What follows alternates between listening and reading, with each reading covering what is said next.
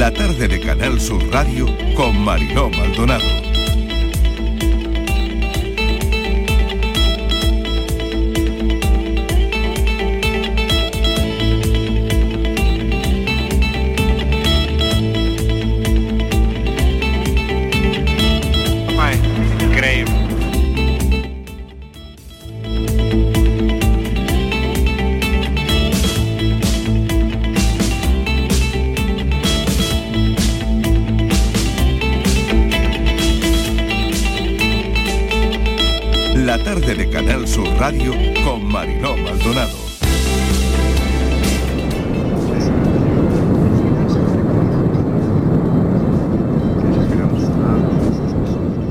De reventar el volcán. Dios, chicos, derrumbe, derrumbe, derrumbe. Está ahí al lado, es que lo tenemos pegado. Toda la vida trabajando para él. Increíble. Vámonos de aquí. Vámonos. la emisión de gases que son altamente venenosos, como el dióxido de azufre, el ácido sulfídrico, el dióxido de carbono, afectarán mucho a la población. La ceniza además va a afectar a la- tanto a la población como en un momento determinado de manera directa a la alimentación del ganado. En este momento estamos centrados en la respuesta de protección civil y en todo caso el Estado va a estar, eh, como ha estado eh, cuando se han producido este tipo de catástrofes en otras partes del territorio español, con los ciudadanos, con las empresas, con la economía de, La Palma. es dar toda la información para que, eh, al contrario, la isla se convierta también en, un reclamo de aquellos turistas que, quieren ver este espectáculo tan maravilloso de la naturaleza con prudencia, porque ahora mismo, pues claramente, lo que nos preocupa es la seguridad de la, de la población y de los turistas afectados. Nosotros nos hemos puesto a disposición del gobierno de, de Canarias, así lo hizo el presidente eh, ayer, y yo creo que eh, bueno, todos estamos esperando a que en cualquier momento pudiéramos o se pudiera necesitar eh, nuestra colaboración. Pero el gobierno andaluz está a disposición del gobierno de Canarias para cualquier cosa que pueda necesitar de nosotros. Con miedo, eh, porque tenemos todos aquí, somos familia y si no tenemos familiares allí, los tenemos más abajo y pues da miedo. un estruendo eh, que fue tan rápido. y pues un suceso único que para uno que nunca ha visto algo así, pues, ¿sabes? Le, le impacta a uno.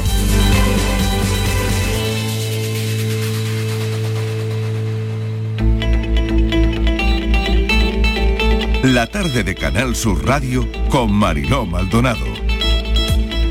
Otra imagen más de que la Tierra no se conforma a pesar de ser un fenómeno natural. El sonido recuerda al motor de un avión encendido, lo han oído en nuestra línea de audios a esta hora. El volcán que ha entrado en erupción en La Palma sigue escupiendo lava. Es el impresionante sonido de esas lenguas de fuego que salen de la Tierra a través de nueve bocas. Lo están escuchando. Ríos de lava sobre toda la mañana y durante toda la mañana que avanzaban lentamente hacia la costa, sepultándolo todo a su paso y fincas evacuadas. Una emergencia que nadie puede pronosticar ahora mismo cuánto durará. Hoy les saludo desde la estación del Perchel de Metro Málaga y van a entender enseguida por qué estamos aquí. Hoy prestamos una atención especial a la Semana Europea de la Movilidad. Verán, la movilidad es un derecho social fundamental como la educación y la salud. Las ciudades tienen que ser eficientes y contar con espacios de calidad para los ciudadanos. Hoy hablaremos con quienes tienen que impulsar los cambios y facilitar a los ciudadanos esa transición hacia ciudades más sostenibles. Quienes tienen que impulsar esos cambios tienen por delante el reto de construir ciudades que emprendan un via- un viaje hacia nuevas formas de movilidad. Y como telón de fondo, la innovación tecnológica como motor de transformación. La sostenibilidad pasa por usar transportes no contaminantes, pero para solucionar los problemas metropolitanos, los problemas de las ciudades, hay que llevar a cabo inversiones muy potentes y generar infraestructuras. Esta es una semana para tomar conciencia de lo que nos jugamos. Empieza este lunes la Semana Europea de la Movilidad. En un periodo de pandemia como en el que nos encontramos, una no sabe muy bien si todo esto podría llegar a convertir los futuros problemas en oportunidades. Está claro que muchas inversiones se han limitado bastante para las ciudades, pero también es cierto que hemos descubierto algo más, la parte social del urbanismo. ¿Se han parado a pensar de lo esclavos que somos del coche?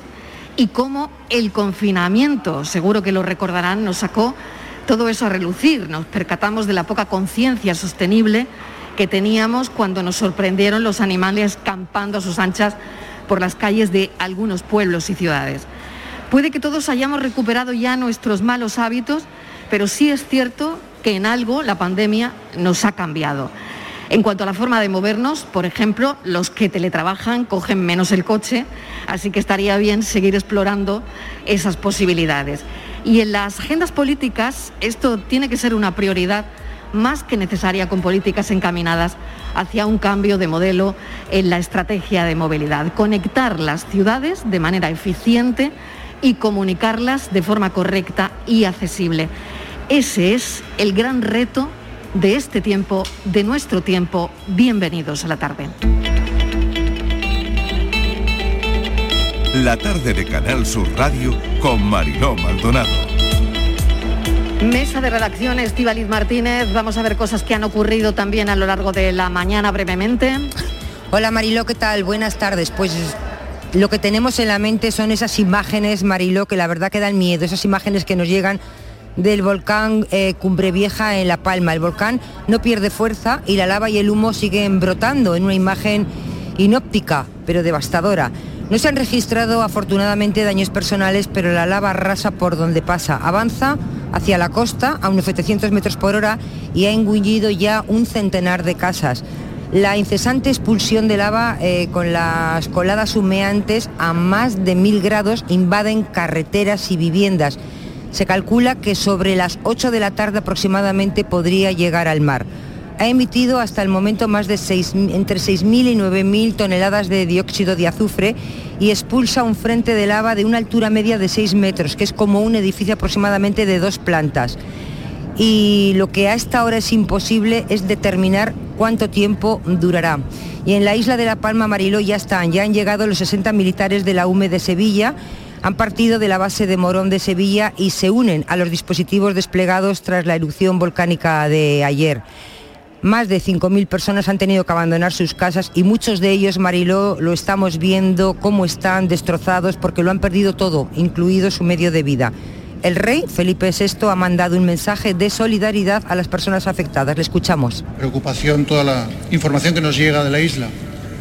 Y también quiero mostrar el agradecimiento a todo el personal de los servicios de emergencia y protección civil, comunidad científica, por su esfuerzo y su ayuda para organizar y garantizar la seguridad de la población y en la medida de lo posible minimizar los daños materiales. Declaraciones del rey realizadas desde Córdoba esta mañana donde ha presidido la inauguración oficial del curso académico de las universidades españolas el acto ha sido además una previa de los preparativos del 50 aniversario de la Universidad de Córdoba que en octubre del año que viene, del 2022, cumplirá su medio siglo de vida. El rey ha pedido invertir en ciencia, investigación e innovación ante los retos sanitarios y medioambientales. Y seguro que todos se acuerdan de la doctora Noelia Domingo, que mató en el 2003 a tres personas e hirió a otras cinco en, Madrid en el hospital porque sufrió un, un brote de esquizofrenia. Fue absuelta de homicidio por padecer esquizofrenia paranoide, aunque se estableció para ella una medida de 25 años de internamiento en un psiquiátrico. Bien, pues la doctora Noelia Domingo ha sido detenida este mediodía tras apuñalar a la cajera de un supermercado y a la empleada de una farmacia. Ha sido en el Molar, en Madrid. El suceso, como, como cuento, ha sido hoy, ha ocurrido pasada las 12 de la mañana, cuando ha entrado en un supermercado armada con un cuchillo y ha apuñalado en el pecho a la cajera. La víctima, 46 años, ha sido trasladada en estado grave al hospital 12 de octubre. Después, Noelia Domingo ha ido a una farmacia donde ha atacado también a otra mujer, empleada del establecimiento, que ha sufrido en esta ocasión heridas leves, incisas de carácter moderado. Y esto, Mariló, hasta, hasta ahora es un poco lo que hemos recogido de la actualidad del día. Gracias, Estíbaliz. No nos desconectamos para nada ante cualquier última hora. Bueno, pues nos pides paso. Nosotros, como les decimos, estamos haciendo el programa hoy desde Metro Málaga con motivo de la Semana Europea de Movilidad. Hemos invitado a la consejera de Fomento, Infraestructura y Ordenación del Territorio, Marifran Carazo, que ha aceptado nuestra invitación. Consejera, bienvenida, gracias por acompañarnos en este programa especial en una semana muy importante.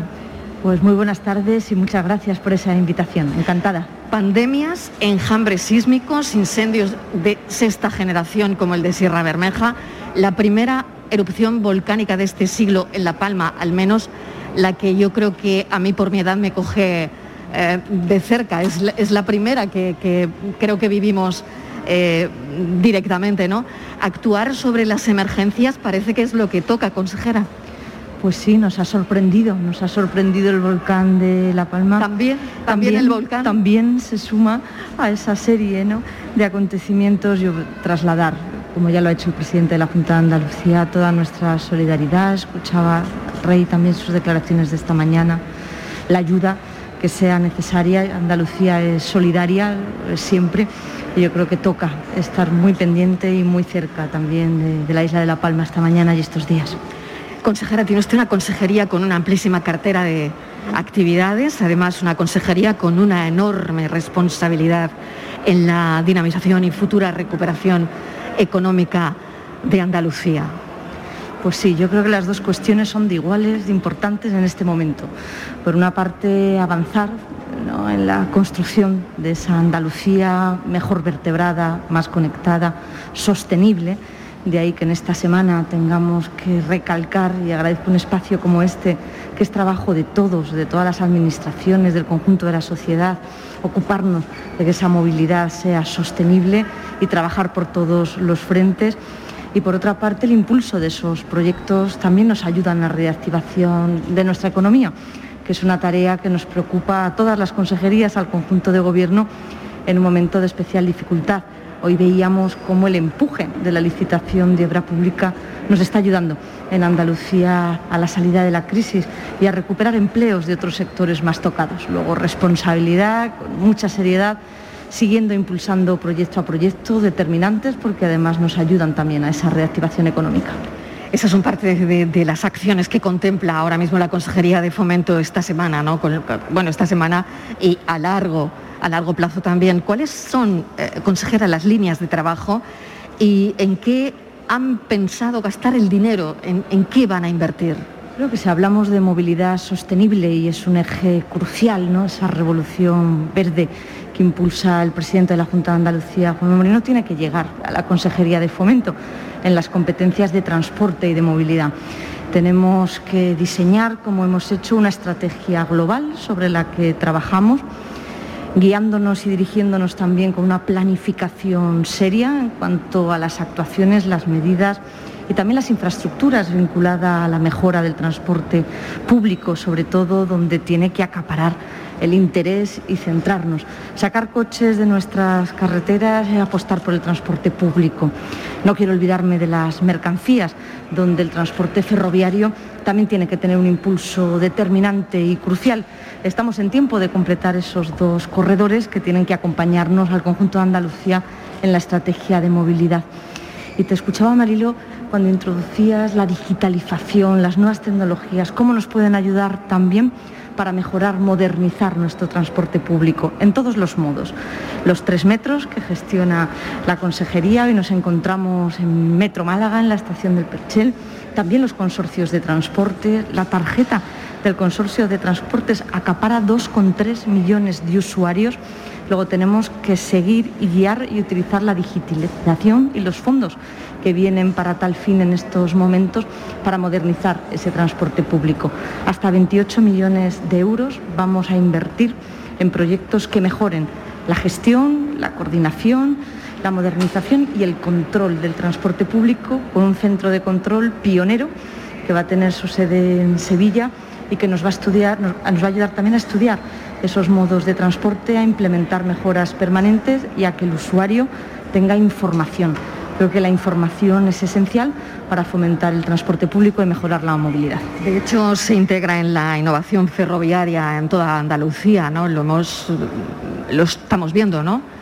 Pues sí, por primera vez la Agencia de Obra Pública se ha incorporado a ese centro, el clúster con sede en Málaga también, precisamente para, sumando con las empresas, incorporar tecnología, mejoras permanentes en nuestros tres metros que, gestionamos junto a nuestros concesionarios Málaga, Granada y Sevilla siempre pensando en el usuario y siempre pensando en captar aún más demanda, nuevos usuarios que nos ayuden, que colaboren en esa estratégica de fomento del transporte público y de mejorar la movilidad en estas tres ciudades y sus áreas metropolitanas.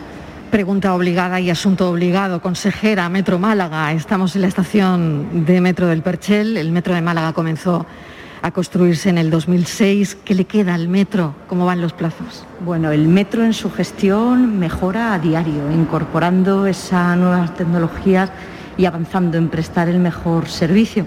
Hoy mismo eh, incorporamos eh, parking para patinetes como pilotaje aquí en la estación de Perchel, que será ampliando sucesivamente a otras estaciones en esa estrategia global de favorecer la movilidad. Y seguimos construyendo el Metro de Málaga con mucha firmeza, paso a paso, avanzando, cumpliendo cada hito que vamos anunciando, rindiendo cuentas, haciéndolo de forma absolutamente transparente. Yo creo que Málaga es una ciudad que llevaba tiempo esperando de empuje al frente desde la Agencia de Obra Pública para completar y para que el metro, su culminación hasta el centro, llegue cuanto antes, pero también planificando su futuro, redactando el proyecto constructivo soterrado 100% para que llegue al Hospital Civil y a lo que va a ser el tercer hospital. Infraestructuras sanitarias sobre el proyecto trabaja también este nuevo gobierno y ha sido anunciado por el presidente. No hay fecha concreta. No me atrevo a dar una fecha, siempre decimos lo mismo. El gobierno anterior, ni aproximada, el gobierno anterior dio demasiadas fechas. Yo creo que Málaga merece respeto y ser cautos. La última, el 11 del 11 de 2011, no se nos ha olvidado a nadie. Creo que más vale ir, como le digo, hito a hito, marcándonos objetivos, irlos cumpliendo para que sea una realidad cuanto antes. A mí me ha llamado la atención una cosa y es el, coste, ¿no? Es la obra, eh, la de Metro Málaga más costosa en cuanto a obra pública que se ha llevado a cabo en Andalucía, 900 millones de euros pues sí es la inversión más importante del Gobierno de la Junta de Andalucía y la inversión más importante en ejecución en estos momentos, eh, cuyo impulso depende de la consejería que dirijo. De ahí que nos estemos volcando, le decía, al frente de una infraestructura conviviendo actualmente hasta cuatro contratos, eh, el, término el de infraestructura, pero que hemos sumado el de vías, estaciones y también la empresa que va a gestionar las pruebas de seguridad también de esta infraestructura se encuentra ya trabajando. Creo que, es importante el decir que hemos volcado todo el esfuerzo, toda la voluntad política y todo el trabajo para que llegue cuanto antes a la ciudad de Málaga buscamos la fecha porque ese sería, consejera, el, gran titular del día hoy, ¿no? Bueno, la ampliación del metro de Granada, vamos también a, hablar de ello, que desde el año 2017 los ciudadanos lo estaban reclamando, estaban reclamando esta ampliación, encaja también en los objetivos de, de Europa de favorecer la movilidad sostenible y sacar el tráfico privado, como decía anteriormente, de las carreteras, de las circunvalaciones, ¿no? Y por otro lado, Granada también es una de las ciudades más contaminadas del país, ¿no? Creo que se van a incluir corredores alternativos, pero quería preguntarle también por esa ampliación del metro de Granada. Bueno, en Granada también estamos volcados en ese plan metropolitano de Granada y su área para favorecer y mejorar eh, la movilidad. Hay problemas que son históricos, donde hay que volcarnos todas las administraciones con un plan, una programación, una planificación a corto, a medio y largo plazo, donde se contempla también la ampliación del metro de Granada. Somos conscientes que es el metro más joven, pero que merece seguir creciendo y que va a ser un aliado, debe serlo, ya lo es, para sacar coches de esa circunvalación atascada y que produce esa contaminación tan importante en la ciudad de Granada. De ahí que en primer lugar licitamos el estudio informativo para valorar las diferentes alternativas, posibilidades respecto a su trazado pero nos encontramos también trabajando sobre la ampliación hacia la zona sur del área metropolitana y hacia la zona norte.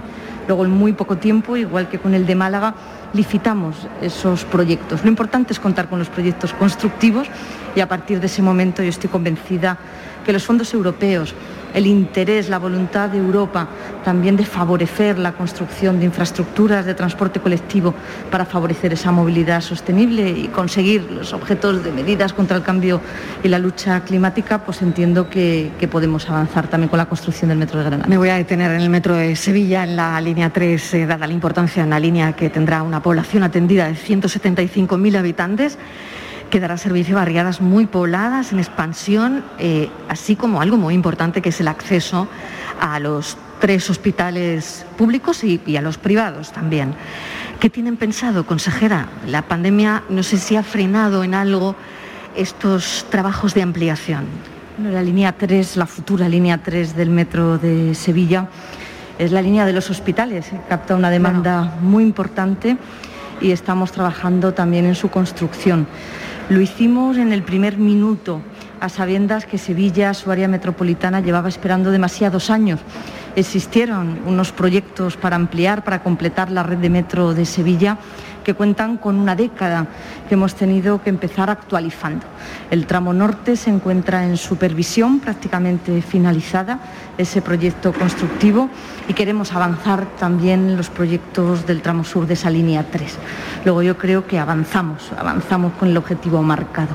En cuanto dispongamos de ese tramo norte eh, concluido en su redacción de, de proyecto, es momento de buscar el acuerdo con otras administraciones el Estado tiene que aportar con financiación, tiene la oportunidad de hacerlo con fondos europeos que abogan por infraestructuras vinculadas al transporte para favorecer la movilidad. La Junta de Andalucía es consciente de la necesidad de ampliar el metro en Sevilla y tenemos esa oportunidad por delante para hacerlo, pero la casa por el tejado. Primero teníamos que contar con el proyecto constructivo que se encuentra muy avanzado en su tramo norte. Déjeme preguntarle por el plan de infraestructuras de transporte y movilidad de Andalucía, el PITMA se alinea con los objetivos de la Agenda 2030 para el Desarrollo Sostenible de la Organización de Naciones Unidas.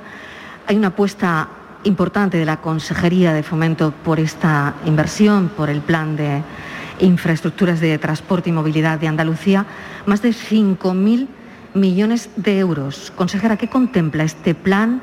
Y sobre todo lo que quiero preguntarle es si es realista pues alineado absolutamente con los objetivos de la Unión Europea, con los objetivos 2030, el marco temporal precisamente es 2030, para coincidir en objetivos y también con los fondos que nos puedan ayudar a financiar proyectos e inversiones que recoge el plan.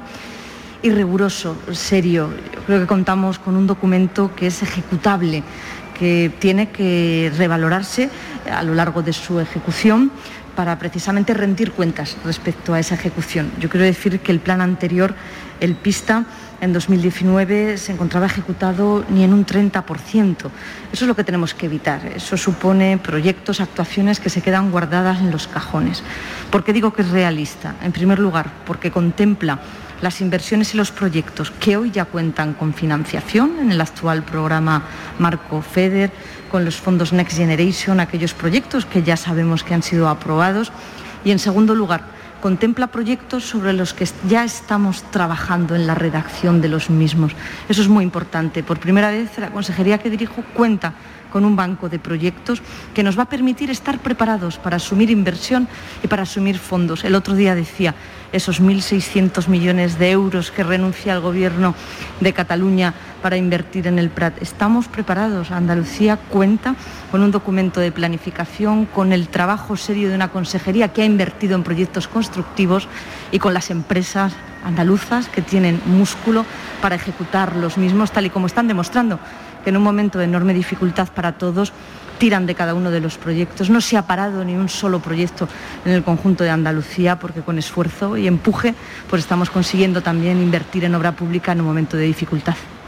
Mejorar los grandes ejes viarios nos serviría, bueno, para que los oyentes puedan entenderlo, ¿no? Eh, serviría para mejorar esos grandes ejes viarios de alta capacidad, como por ejemplo se me ocurre la autovía de la Almanzora, eh, la autovía del Olivar, el desarrollo de infraestructuras viarias multimodales como el acceso norte a Almería, por ejemplo, o la línea de la Concepción, la ronda norte de, Córdoba, eh, la variante de Moguer, la de Mengíbar en Jaén, la de Moguer en Huelva, o el acceso norte e incluso a Sevilla. No sé si me dejo alguna, pero eh, ¿serviría para mejorar estos ejes viarios de alta capacidad?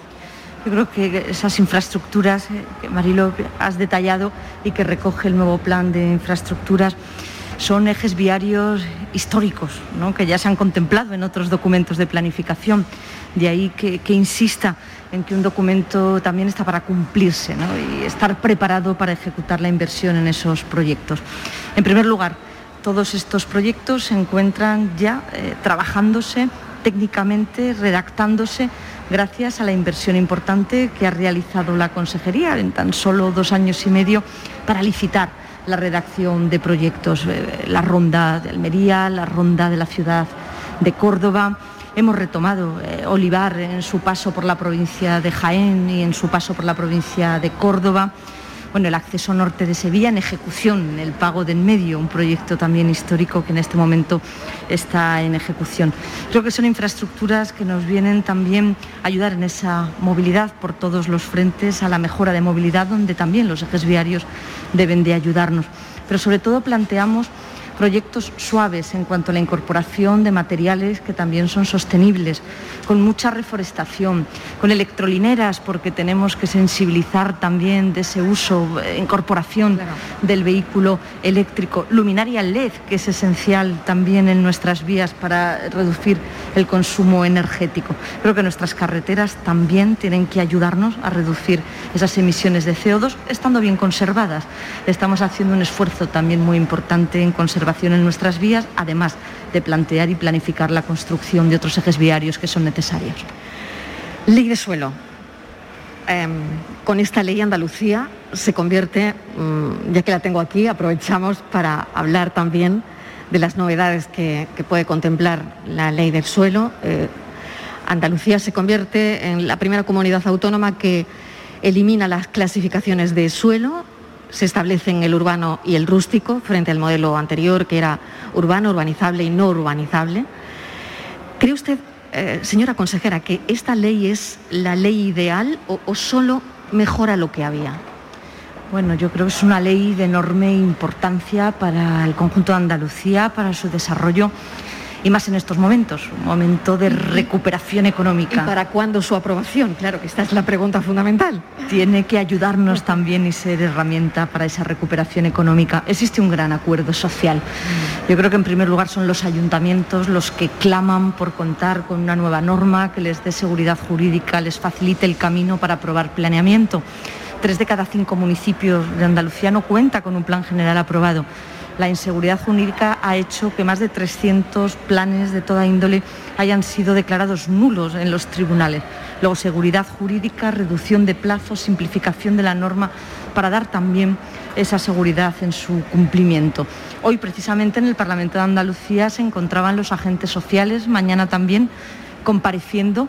Es momento para escucharlo, tomar nota, seguir mejorando el texto yo es cierto que pedí a los grupos políticos en el Parlamento, con representación en el Parlamento, que le dieran agilidad y prioridad. Así está siendo.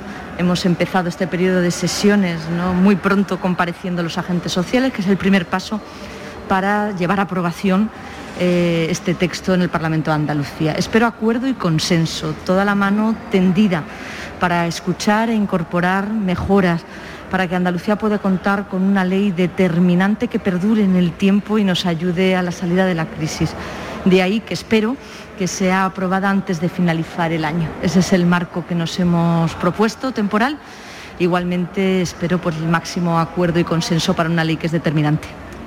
Esta es una de las primeras leyes que hace referencia al cambio climático pero los ecologistas temen que el principal problema sea el exceso de suelo clasificado y que esto pueda desembocar en un encarecimiento del suelo. ¿Qué cree usted, consejera? ¿Es una ley que permite que las ciudades se puedan expandir? No, la ley es flexible en cuanto a esa clasificación del suelo. Se nos ha exigido esa flexibilidad precisamente también para evitar situaciones que hemos visto. Yo creo que la ley eh, compatibiliza el desarrollo de nuestras ciudades, del litoral, de los municipios, del interior, del ámbito rural, siendo y protegiendo su entorno y el medio ambiente. Es una ley que lleva en su título la sostenibilidad y la recoge en diferentes eh, puntos de, y articulado de, de esa ley. El desarrollo ha de ser sostenible sostenible socialmente, económicamente y medioambientalmente. Y así lo recoge la ley. Yo creo que mm, lo que ha ocurrido hace años en Andalucía, y algunos ejemplos tenemos si no se nos olvidan, no tienen que volver a producirse. Creo que hoy contamos con una Andalucía más madura y sensible y sabe que tiene que progresar, mejorar, desarrollarse, pero cuidando nuestro entorno, un entorno natural, paisajístico, especialmente lo más sensible, nuestro litoral, pero permitiendo pues, la creación también de empleo y de nuevas oportunidades de todos esos municipios, especialmente los más pequeños que la ley hace referencia en muchas ocasiones a ellos, porque también los municipios más pequeños y del ámbito rural tienen que tener opciones y oportunidades para crecer y yo estoy convencida que nos van a ayudar también a la salida de la crisis. Y por último, consejera, ¿cómo cree que serán las ciudades del futuro en Andalucía? Bueno, pues deben ser ciudades eh, amables, ciudades donde el protagonismo lo tenga el ciudadano, lo tenga el peatón, donde saquemos también coches de los centros históricos, ciudades menos contaminadas, ciudades donde se use el transporte público, los metros, los autobuses, donde se abogue también por la convivencia con espacios abiertos de disfrute, con parques, con zonas verdes. Yo creo que ese es el sueño que tenemos todos, pero que respete nuestras tradiciones, que respete nuestro patrimonio, se cuide, se invierte porque también ese es un foco de riqueza, de atracción y del que nos tenemos que servir todos pues muy orgullosos. Lo construyamos esas ciudades también más amables, más suaves y que su desarrollo y su crecimiento sea compatible también con la protección de su patrimonio natural y de su patrimonio cultural. Pues le agradecemos, consejera, que nos haya acompañado en este día especial para Canal Sur, especial para nosotros porque abrimos la Semana Europea de, la Movilidad y teníamos que contarlo desde el sitio donde lo estamos contando, desde Metro Málaga, eh, estamos en el, en el Perchel, así que le agradecemos enormemente su visita, consejera. Pues muchísimas gracias por la invitación. Marifran Carazo, consejera de Fomento, Infraestructura y Ordenación del Territorio. Gracias y un saludo. Suerte. La tarde de Canal Sur Radio con Mariló Maldonado. También en nuestra app y en canalsur.es. Bienvenidos a Sacaba. Mil metros de electrodomésticos con primeras marcas. Grupos Whirlpool, Bosch y Electrolux. Gran oferta hasta fin de existencias en Sacaba. Lavadora secadora por 299 euros. Sí, sí, lavadora secadora por solo 299 euros. Y solo hasta fin de existencias. Solo tú y Sacaba. Tu tienda de electrodomésticos en el Polígono Store en calle nivel 23. Sacaba. 100 megas ya no son suficientes. Desde Adamo te ponemos a 1000. Disfruta de tus películas, teletrabaja y conecta a toda tu familia a máxima velocidad. Llama ahora al 1600 y llévate la fibra gratis hasta 2022 con tres meses de Netflix de regalo. Que no te paren. Llama gratis al 1600 y ponte a 1000. Adamo. La información más cercana, todo lo que te interesa de tu entorno, la actualidad de tu municipio y provincia, la tienes en Canal Sur Radio. Y a todo esto, súmales muchos, muchos más contenidos que tienen el compromiso de informarte, entretenerte y divertirte. Canal Sur Radio, la radio de Andalucía.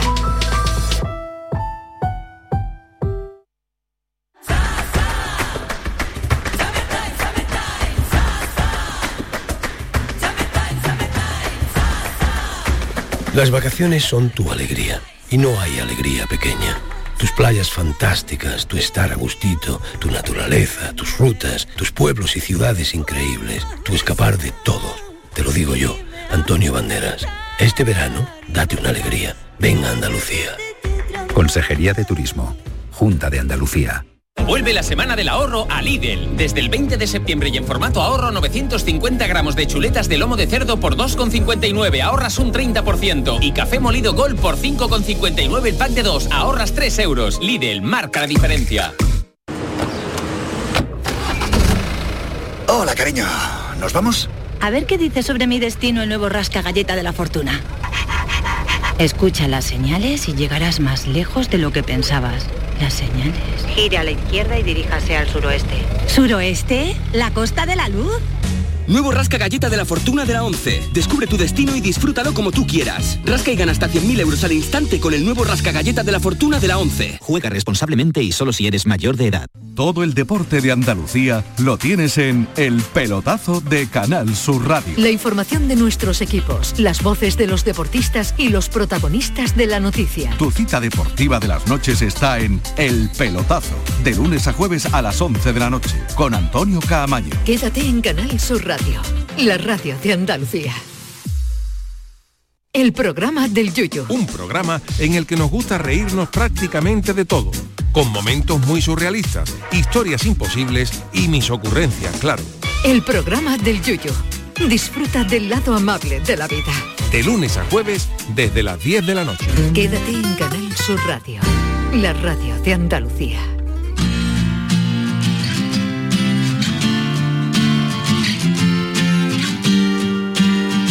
La tarde de Canal Sur Radio con Mariló Maldonado.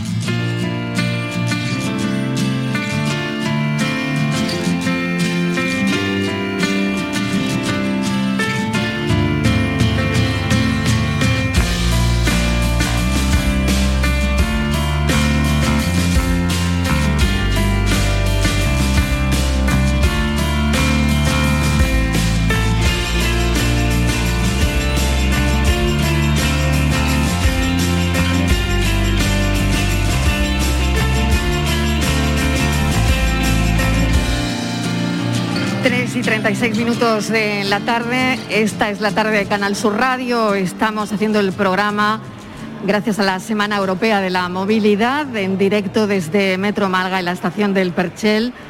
Instituciones que tengo que nombrar y agradecer a Metro Málaga, al Consorcio de Transportes de Málaga, a la empresa malagueña de transportes, a Renfe y al grupo Avanza. ¿Cómo es la ciudad del futuro? ¿Cómo se proyecta?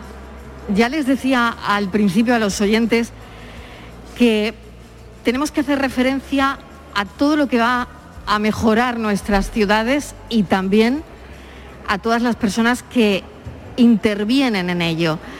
La importancia del transporte dentro del desarrollo de las necesidades humanas. Hemos querido poner el foco en la tarde en una mesa redonda de voces que representan el futuro, que tienen mucho en su mano Así que van a asistir a la puesta en común de impresiones y perspectivas que ayuden a establecer diálogos y líneas de acción comunes para entender el reto de doblegar el cambio climático, la contaminación y unos transportes sostenibles encarando el futuro. Esa mesa redonda será a partir de las 5 de la tarde. Espero que no se la pierdan porque va a ser tremendamente interesante lo que aquí salga. Y bueno, quiero ir saludando a las personas que van a formar esa mesa a las 5 de la tarde, como por ejemplo Fernando Lozano Ruiz, director gerente de Metro de Málaga, al que le agradecemos que estemos aquí haciendo la tarde en directo. Señor Lozano Ruiz, bienvenido. Muchas gracias. Pues el, no, el agradecimiento nuestro que se pueda organizar de nuevo el programa en la estación del Perchel y también agradecer a, la consejera que haya podido acompañarnos y al, y al resto de los, de los participantes eh, de la mesa que seguro que es súper interesante y podamos debatir los retos del transporte público en la ciudad. Exactamente, eso será a las 5 de la tarde, pero quiero una pincelada al principio de cada uno de vosotros sobre todo porque, bueno, el lema de este año, eh, de la Semana Europea de la Movilidad, es precisamente eso, movilidad sostenible, saludable y segura. Y a mí me gustaría saber cómo contribuye Metro de Málaga a mejorar la salud de los ciudadanos. Bueno, pues el Metro de Málaga, de hecho, es, efectivamente es uno de los aspectos que se quiere destacar este año en la Europa, dentro del contexto de la Semana de la Movilidad subrayando la salud, la salud de los ciudadanos. Entonces, ¿cómo, cómo mejora o cómo contribuye el Metro de Málaga? Bueno, pues no hay que olvidar que anualmente en Europa eh, mueren de forma prematura casi 400.000 personas por culpa de la contaminación atmosférica, por culpa de, las partículas en suspensión. Bueno, pues el Metro de Málaga, por definición, eh, gracias a sus vehículos eléctricos, no es responsable de ninguna, de ninguna emisión de ningún tipo de partícula. Voy a saludar a Francisco Javier Berlanga, gerente del consorcio, del consorcio de transportes. Eh, bienvenido. Gracias por estar con nosotros. ¿Qué es el consorcio de transportes Área Málaga? Eh, mm, buenas tardes, Mariló. Un gusto estar con Canal Sur dentro de, la estación del metro. El consorcio metropolitano es una entidad de derecho público. Estamos sujetos al derecho administrativo. Y es una entidad eh, cuyo fin, desde luego, es la participación ciudadana en el transporte público y es una entidad de derecho público formada por la Junta de Andalucía, que es el principal eh, eh, entidad que está y por tanto está adscrita a, la Junta de Andalucía, al Consorcio de Transporte. A partir de la ley eh, de régimen jurídico de administración pública hay que escribir lo- los consorcios de una entidad. En este caso, la que más aporta es la Junta de Andalucía. Está formada por la, capital, por el Ayuntamiento de la capital y además más 12 consorcios del área metropolitana. Este consorcio lo preside la consejera de Fomento, Infraestructura y Ordenación del Territorio, que acabamos de oírla, entrevistarla. El vicepresidente es el alcalde de Málaga, como, como y después están los formados por la Diputación Provincial de Málaga y los ayuntamientos alrededor, que después podemos entenderlo quiénes son y quiénes se van a incorporar, porque hoy mismo, en la rueda de prensa que ha tenido antes de venir aquí la consejera, que no para de hacer actividades, en concreto ahora con la Semana de la Movilidad por el transporte público, ha anunciado que se incorporan siete ayuntamientos nuevos de la provincia. Después nos detendremos cómo se incorporan y cómo se van a benefi- beneficiar esos, esos ayuntamientos. Se trata simplemente este, este organismo de articular la cooperación técnica y administrativa para que cada administración, sus competencias, los ayuntamientos, sus competencias en el transporte eh, es en el ámbito urbano, la Junta tiene las competencias en el transporte en el ámbito metropolitano o interurbano. Coordinar esa, esa cooperación administrativa entre los entes consorciados es el objetivo para fomentar el transporte público y esa movilidad sostenible a la que habéis hecho referencia. Interesante, como interesante también eh, voy a saludar a otra persona que nos acompaña, Francisco Arteaga Gómez, delegado institucional de Renfe en Andalucía. Me gustaría saber los atributos del tren como transporte sostenible y favorecedor de la movilidad. Y yo, yo creo que todo esto es, es importante y quizás sea hoy el día de poner eh, todo sobre la mesa, ¿no? Atributos del tren como transporte sostenible y favorecedor de la movilidad. Hola, buenas tardes. Eh, un placer también para Renfe y para mí personalmente eh, compartir este rato de radio con todos vosotros en la Semana Europea de la Movilidad. Bueno, yo diría que los trenes de Renfe son el medio más cómodo, más sostenible y más fiable en los desplazamientos en, en un área metropolitana. Por poner un dato de referencia, desde el 2019 los trenes de, de cercanías que cubren eh, todo el servicio de oferta de servicio público en Málaga, eh, el, consumo de su energía eh, procede al 100% de energía renovable, o por lo tanto con, eh, significa que una emisión de carbono igual a cero. ¿no? Por lo tanto la sostenibilidad es un valor esencial dentro de Renfe, el transporte por ferrocarril es el menos contaminante y en ese sentido contribuimos a mejorar la calidad de vida y de las ciudades. Voy a saludar también a Miguel Ruiz, director gerente de la empresa malagueña de, de transportes, porque también quiero saber cómo contribuye esta empresa a la reducción de las emisiones en la ciudad. Bueno, buenas tardes, encantado también de estar en Canal Sur, contigo Mariló, con todos vosotros. Bueno, la verdad es que el- yo represento aquí la parte municipal, la del Ayuntamiento de. Málaga. En las ciudades es evidente que las flotas de transporte público son muy capilares, son los que llegamos realmente a la puerta de todos los ciudadanos. Mis compañeros que han hablado antes, tanto Fernando Metro como Paco, Francisco, en el caso de Renfe, son modos muy masivos de transporte y tienen una distancia a las viviendas de los ciudadanos. El caso del transporte público en autobús, bueno, pues es muy cercano, ¿no? Es muy cercano.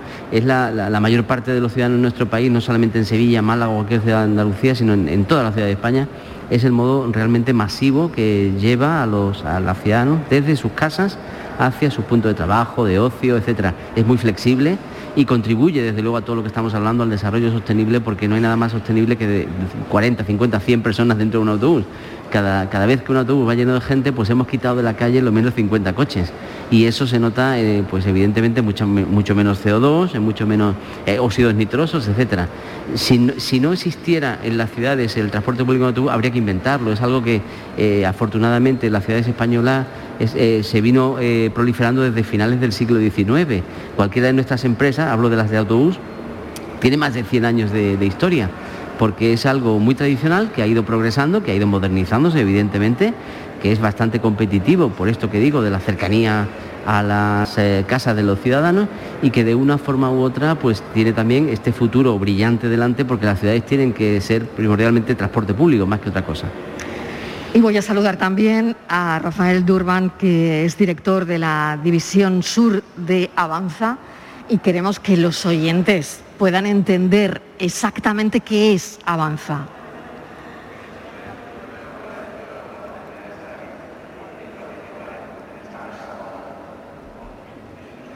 ¿no? cada vez que nos vemos, bueno, pues salen cosas muy interesantes y además aprendo mucho, ¿no?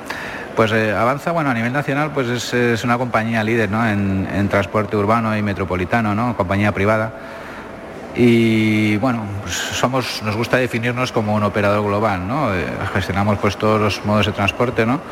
Eh, entendemos la actividad del transporte ¿no? hecha como una actividad hecha por personas y para personas, con lo cual siempre situamos la, la persona en el centro de, de nuestros esfuerzos. ¿no?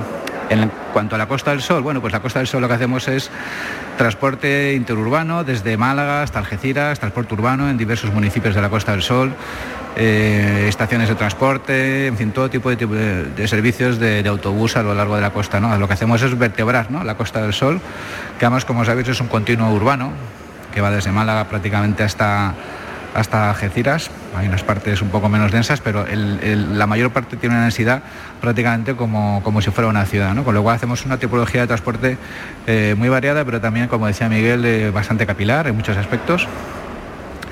Y, bueno, y participamos junto con Renfe, junto con la línea de, cercanías en, esa vertebración ¿no? de los municipios de la Costa del Sol, que es un área tremendamente dinámica, tremendamente próspera en cuanto a muchos sectores y sobre todo turístico. ¿no? Qué interesante. Bueno, hemos conocido lo que es eh, Avanza, pero ahora lo que sí me gustaría es para que bueno, los oyentes entendiesen de alguna manera, bueno, de qué vamos a hablar a las 5 de la tarde. Claro, es que estamos con las personas responsables de la movilidad, del futuro, además. En el caso de eh, la empresa municipal de transportes, señor Ruiz, ¿cómo ve usted eh, la ciudad del futuro o las ciudades del futuro? Pues desde luego con mucho transporte público. Ya hemos dicho que es inviable el transporte privado, eso es algo que no, no pueden permitirse las ciudades. Tenemos un compromiso con la descarbonización, es algo que nos requiere los ciudadanos, que requiere Europa y que de una manera u otra ha llegado para quedarse. Eh, hoy día hay tantos modos alternativos de movilidad, desde patinetes, bicicletas, autobuses, metro, trenes, que, que, en ello tenemos que estar, en esa coordinación de la intermodalidad. La ciudad del futuro es una ciudad coordinada, una ciudad intermodal una ciudad donde todos los modos actúen a, un, a, un, solo criterio que es favorecer la movilidad en un transporte sostenible y no en un coche. Eso de un coche una persona, eso hay que ir desterrándolo. Desgraciadamente antes de la pandemia estaba ya siendo así. El transporte público a, a escala nacional eh, había crecido de una forma importante, sostenida, y desgraciadamente pues la pandemia ha provocado que ahora muchas personas elijan el transporte privado, compren coches de segunda mano asuntos que tenemos que ir desterrando rápidamente y volviendo a la normalidad anterior, que es el uso del, transporte colectivo. Hay que recordar que dentro de poco va a salir una ley nacional de movilidad y financiación del transporte, una ley que va, eh, que junto con la de eh, la, ley de transición energética, cambio climático, exige a todos los ayuntamientos de España de más de 50.000 habitantes tener eh, un, una zona de bajas emisiones, parecido a lo que es hoy día Madrid Central, ¿no? Los madrileños no pueden meter un coche contaminante dentro del casco antiguo de la ciudad. Pues eso va, a partir de diciembre del 2023 será absolutamente necesario por ley en todas las ciudades, también en Andalucía. Eso hace que los ayuntamientos pues estén poniéndose las pilas para que antes de que llegue finales del 2023 se cree esa zona de bajas emisiones y, y se anuncie a los ciudadanos que los coches contaminantes no podrán entrar en la ciudad. Voy a conectar con mi compañera Virginia Montero porque está dándose una vuelta por el metro. Virginia, ¿qué tal? Adelante. Hola, ¿Dónde ¿qué estás? Tal, Marilo? Pues mira, estamos aquí esperando que llegue un tren o se marche un tren, sobre todo que llegue, que es cuando se ve más la afluencia de público, aunque esta hora es una hora a las 3 sobre todo, ha sido una hora un poco más concurrida, pero ahora hay ciertos momentos de, de descanso entre la ida y venida de de usuarios y enseguida vamos a intentar hablar con alguno de ellos, que seguro que son de los que utilizan el metro todos los días, luego la bici, luego el autobús y seguro que tiene muchas historias de, de transporte público que contarnos. Muy bien, gracias Virginia. Pues pídenos paso en una próxima conexión. Estábamos hablando sobre la sostenibilidad, sobre cómo serán las ciudades. ¿Cómo se la imagina Rafael Durban? Bueno, no sé, yo estoy totalmente de acuerdo con lo que ha dicho Miguel. Eh, ahora sí me... eh, Perfectamente, lo escuchamos. Lo que ha dicho Miguel pues tiene toda la razón. ¿no? Yo creo que eh, si hablamos de sostenibilidad, está claro que la primera medida y la más importante es que la gente utilice el transporte público. Luego ya veremos eh, si ese transporte público, de qué modo es, cómo lo hacemos, cómo contamina menos, qué tecnologías aplicamos, cómo lo gestionamos. ¿no? Pero lo importante sobre todo es que el usuario lo utilice y que, deje- y que se deje el coche en casa. ¿no? Después de la pandemia es cierto que estamos viendo unos momentos difíciles en el sentido de que la demanda en vehículo privado se ha recuperado prácticamente al 100% en todas las ciudades y la demanda de transporte público no, todavía seguimos eh, por detrás, ¿no? ya dependiendo de la ciudad, dependiendo del área, seguimos por detrás. ¿no? O ese es nuestro reto. Nuestro reto es volver a ganarnos la confianza de todos los usuarios, que vuelvan a utilizar el transporte público como se hacía antes, seguir con esas políticas, ¿no? desde la empresa privada, desde las propias administraciones, para fomentar ese uso del transporte público. Y en ese sentido, pues tenemos muchas, eh, muchas herramientas a nuestro alcance, ¿no? Ya, hemos desarrollándolas mucho tiempo, también desde todos los sectores, el público y el privado, y hay que retomarlas y hay que, hacerlas eh, eh, de manera decidida. Es verdad que el escenario ha cambiado bastante, que la verdad es que hay una época, o sea, hay una, una etapa ahora post pandemia que, bueno, pues que va a ser muy difícil retomar ese pulso, pero qué duda cabe que yo creo que, que lo vamos a conseguir porque yo creo que estamos todos detrás, todos muy concienciados y los usuarios son los primeros, ¿no? También al final, que van a ver eh, cómo la calidad de vida en sus ciudades pues depende mucho del uso que se haga del transporte público. Señor Berlanga, ¿cómo lo ve?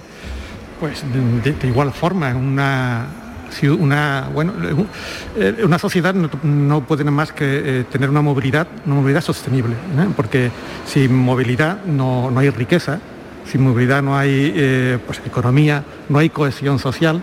Por lo tanto, es importante, muy importante que todos, mismos los propios ciudadanos, sepan que coger el transporte público es la solución más sostenible, más económica, mejor para todos.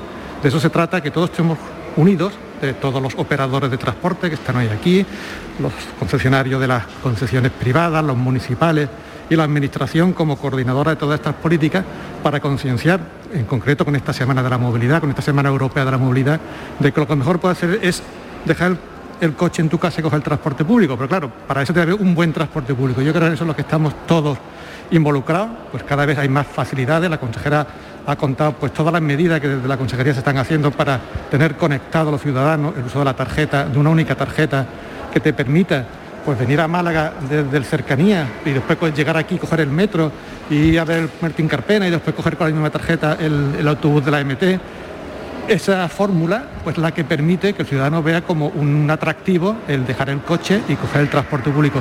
Por eso estamos contribuyendo. Por tanto, la movilidad yo creo que estas semanas son importantes, cada vez más, sobre todo después de que todas estas campañas de 20 años que lleva la Unión Europea con, la, con el uso del transporte público, pues de alguna forma llegó la pandemia y se ha revertido, la gente volvió por miedo, por miedo injustificable o injustificado, pero entendible en un principio que no sabíamos lo que era esto del COVID y la gente no quería coger el transporte público, pero eso ha vuelto que sea difícil, o sea, más, eh, bueno, tenemos que apostar más para intentar de convencer a todos los ciudadanos y todas las ciudadanas que el transporte público es un modo eficaz, pero sobre todo que es un modo sostenible para evitar pues, eh, la contaminación que hemos hablado. Es curioso porque no se ha recuperado todavía, 100%. eh, eh, y es verdad que lo comentabais, ¿no? Se ven los datos, ¿no? Eh, Se ha recuperado, hemos vuelto a coger los coches, pero no hemos vuelto 100% al, al transporte público, ¿no? No, efectivamente queda todavía recorrido, es decir, que, que los datos hablan de que el transporte privado se ha eh, recuperado prácticamente al 100% y el público, puedo decir, eh, datos de Metro de Málaga, estamos del orden de un 75% de los datos que teníamos en el, en el 19. Yo, sin embargo, soy, optimista con respecto a lo que se piensa o se habla de de qué va a pasar después de la pandemia. Hay mucha gente que piensa y que dice que hay eh, hábitos de movilidad que se van a quedar y que va a cambiar la movilidad para siempre. Yo, sin embargo, pienso que cuando pase el tiempo suficiente volveremos a la idea de, crear eh, eh, ámbitos de, ciudades sostenibles, para lo cual el transporte sostenible es básico. Entonces, hicimos un camino muy importante en los últimos 20 años en todas las ciudades y yo creo que esa, esa senda se va a recuperar sin lugar a dudas. Señor Arteaga, ¿está de acuerdo? Sí, por supuesto, yo coincido con, todos los compañeros de mesa en que eh, bueno, eh, las ciudades tienen que ser sostenibles, tienen que tener una movilidad segura, porque eso contribuye a mejorar la calidad de vida de todos los ciudadanos. Precisamente este, esta semana eh, que celebramos, la Semana de la Movilidad, y efectivamente hace dos décadas ya que se conmemora esta efeméride, este año la Comisión pone el foco en la, en la salud física y mental de las personas y la asocia de alguna forma a la necesidad que tenemos todos de desplazamiento en nuestra vida cotidiana. Por lo tanto, el reto ahora, después de este año, año y medio que llevamos tan complicado con, la pandemia, el reto es volver a ganarnos la confianza de los ciudadanos para recuperar el transporte público. Efectivamente, eh, bueno, es un sector de actividad que ha sido bueno, pues muy castigado por la propia pandemia. Obviamente la gente no podía moverse, y ahora nos toca, como digo, eh, volver a ganarnos esa confianza, transmitir la seguridad en el transporte público, eh, porque ese es el reto que tenemos por delante, eh, en el sentido, como digo, de, volver a tener un entorno amigable, un entorno urbano y mejorar la calidad de vida de todos los ciudadanos. Pues a las 5 de nuevo vamos a abordar todo esto con detalle, si les parece, vamos a debatir ampliamente sobre todo esto hemos ofrecido a los oyentes una pincelada. Mi compañera Virginia Montero está con algunas personas. Virginia, adelante. Hola, ¿qué tal de nuevo? Pues aquí sí, ahora sí tenemos a, dos usuarios habituales del transporte público que le hemos interceptado aquí, que iban ya de camino de vuelta. Bueno, usuarios habituales de este tipo de transporte. sí. ¿Lo cogéis todos los días para ir a clase, para trabajar? Sí, todos los días. Todos los días. Además no usáis coche. ¿Qué va? Entonces es vuestra manera de moveros por la ciudad. Sí. ¿Y la frecuencia, la movilidad que os aporta? Para mí, es, para mí es lo mejor. Sí, es que, es muy, muy cómodo, te deja donde quieras. Por eso lo cojo. Y no pienso ni en el coche ni en nada. No hace falta coche. No, me hace falta, ¿no? Venga, pues estupendo. Dejamos seguir vuestro camino en el transporte público. Muchas gracias. Hasta luego. Muchísimas gracias, Virginia. Seguiremos hablando con los usuarios del, metro, del Metro Málaga. Eh, agradecemos mm, que hoy podamos estar haciendo este programa en directo desde aquí, viéndole la cara a la gente, eh, como nos gusta hacer la radio, cara a los oyentes. Y gracias también al Consorcio de Transportes de Málaga, a la empresa malagueña de transportes, a Renfe, al Grupo Avanza. Vamos a escuchar las noticias y a partir de las 4, de 4 a 5 nos tomamos un café y a partir de las 5 volvemos a poner el foco en todo esto. Es la Semana Europea de la Movilidad y estamos aquí para analizarlo y para contarlo.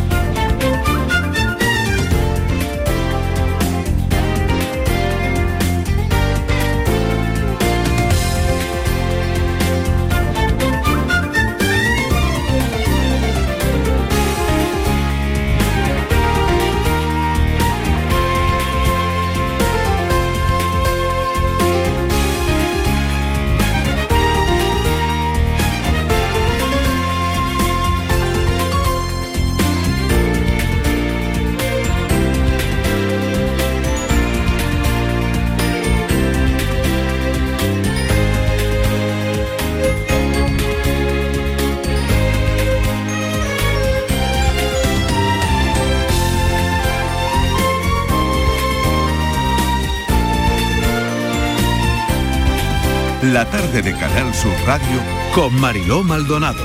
También en nuestra app y en canalsur.es.